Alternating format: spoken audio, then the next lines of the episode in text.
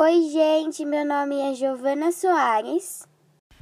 Oi, eu sou a Carolina Alves. Oi, tudo bem?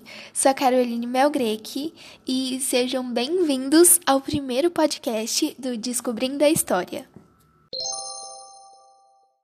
Hoje é dia 22 de setembro de 2020 e nós iremos falar sobre a Revolução Farroupilha, ou Guerra dos Farrapos. Antes de começar, gostaríamos de te convidar para conhecer nosso outro podcast, Lendo e Descobrindo. Lá nós falamos sobre literatura. Aqui nós iremos abordar assuntos relacionados à história do Brasil. Como já falado antes, o tema de hoje será a Guerra dos Farrapos.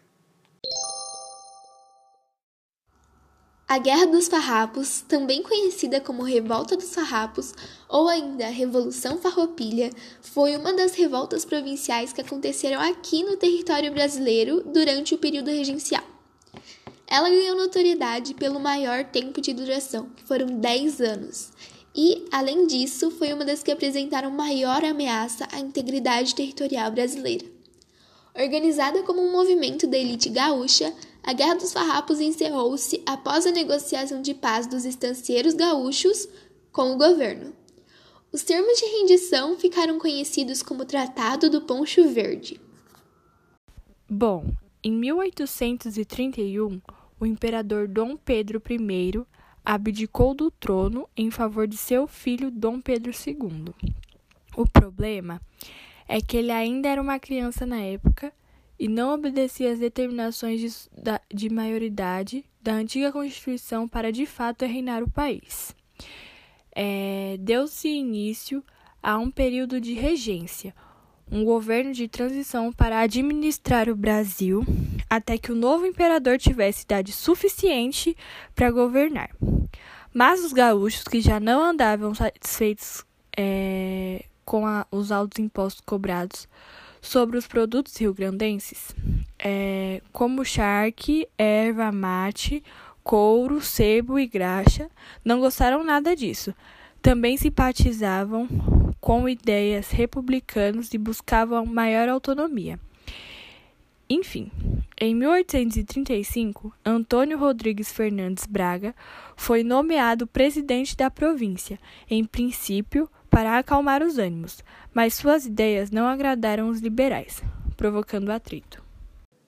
Como vimos, a revolta realizada pelos farrapos iniciou-se em 20 de setembro de 1835 e espalhou-se por toda a parte considerável do território do Rio Grande do Sul. Entretanto, o anúncio da separação da província só aconteceu em setembro de 1836, dando origem à República Rio-Grandense, também conhecida como República de Paratini. A Guerra dos Farrapos teve como líder o estanceiro Bento Gonçalves, que inclusive foi presidente da República do Rio Grandense por algum tempo. Outros nomes importantes foram o italiano Giuseppe Garibaldi e do militar brasileiro David Canabarro. Ambos foram responsáveis por levar a guerra contra o Império para a província de Santa Catarina, fundando lá a República Juliana em julho de 1839. A República Juliana, no entanto, teve curta duração, pois essa região foi retomada pelo governo imperial em novembro do mesmo ano.